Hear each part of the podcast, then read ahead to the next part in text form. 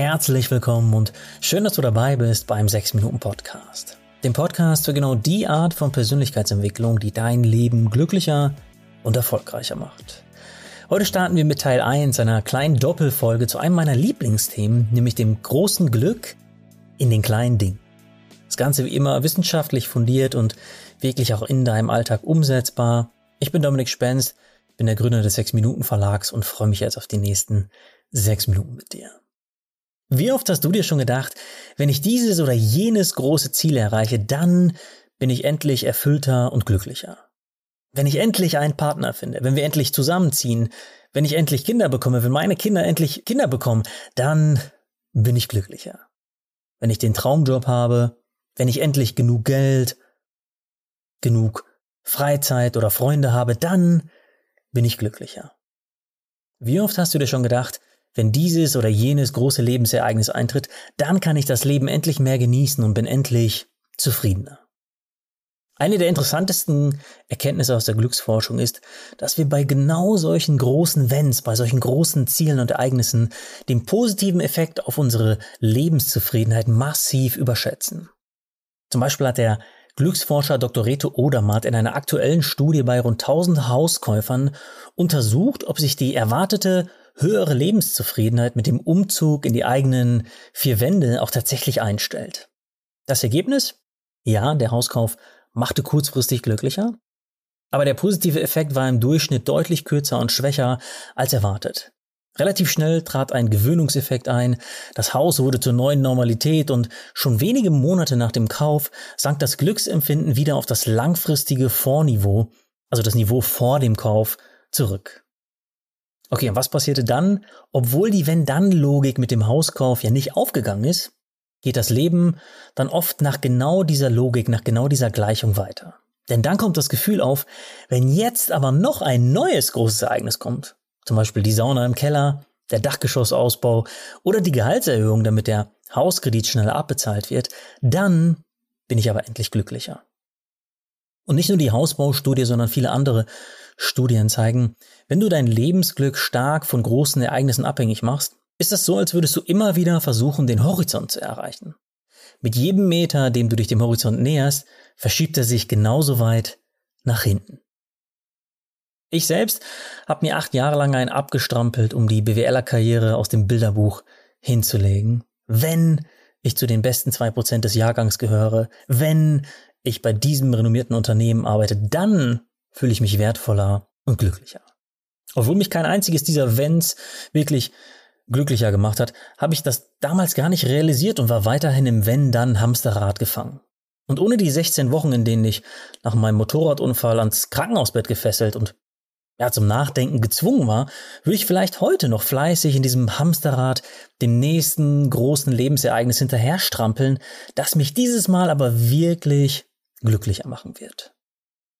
Und genau das ist leider auch schon das größte Problem mit dieser Wenn-Dann-Falle. Du musst in aller Regel selbst mehrfach erleben und durchleben, dass sie eben genau das ist, nämlich eine Falle.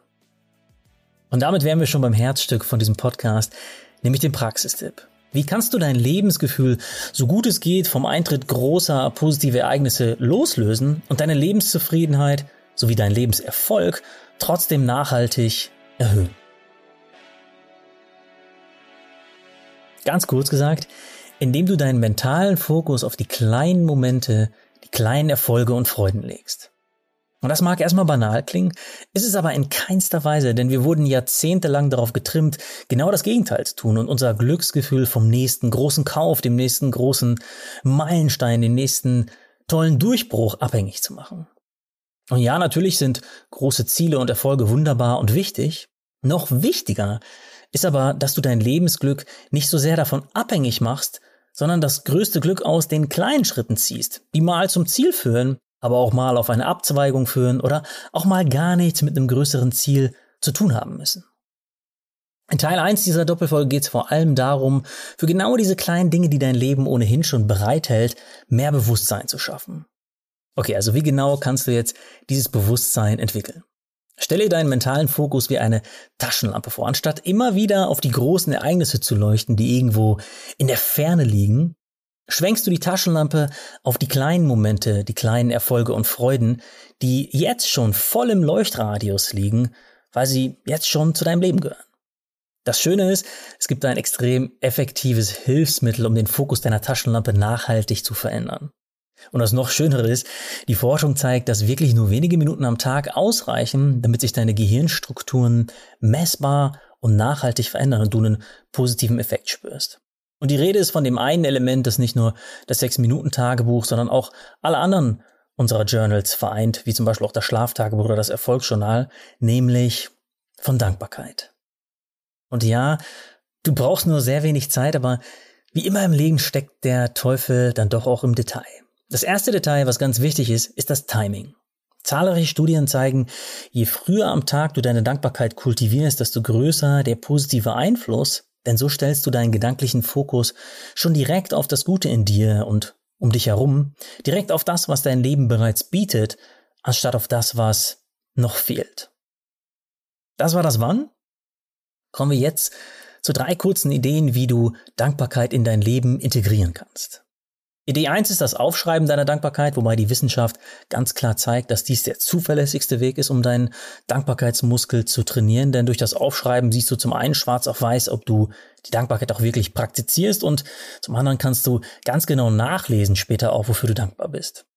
Die zweite Idee ist Dankbarkeit im Bett, direkt nachdem du deine Augen geöffnet hast. Also nimm dir vielleicht einfach die erste Minute, nachdem du wach bist, um an zwei Dinge zu denken, für die du dankbar bist. Die dritte Idee ist Dankbarkeit beim Zähneputzen. Und das Schöne daran ist, dass du hier eine bestehende Routine, also das Zähneputzen als sicheren Anker nutzt, an dem sich dann eine neue Routine, nämlich deine Dankbarkeit, sicher anlegen kann. Bei deiner Dankbarkeit ist außerdem extrem wichtig, dass du den Fokus auch wirklich auf die kleinen Dinge legst. Das bestätigt nicht nur die Glücksforschung eindeutig, es ergibt auch rein logisch Sinn, denn wenn du immer nur auf die großen Durchbrüche und Ereignisse wartest, hast du ja kaum Gelegenheiten, dankbar zu sein. Im Gegensatz zu den kleinen Freuden und Momenten, die ja jeden Tag vor deiner Nasenspitze passieren. Und das Paradoxe ist, wenn du heute, hier und jetzt die kleinen Dinge zu schätzen weißt, wirst du langfristig auch viel eher die großen Dinge bekommen. Warum genau das so ist und welche eine wissenschaftlich fundierte Regel dir dabei hilft, deine Dankbarkeit nicht nur in mehr Lebenszufriedenheit, sondern auch in mehr Lebenserfolg zu verwandeln, erfährst du in Teil 2 dieser kleinen Doppelfolge. In diesem Sinne danke an dich und bis zum nächsten Mal, wenn es wieder heißt, hör dich glücklich.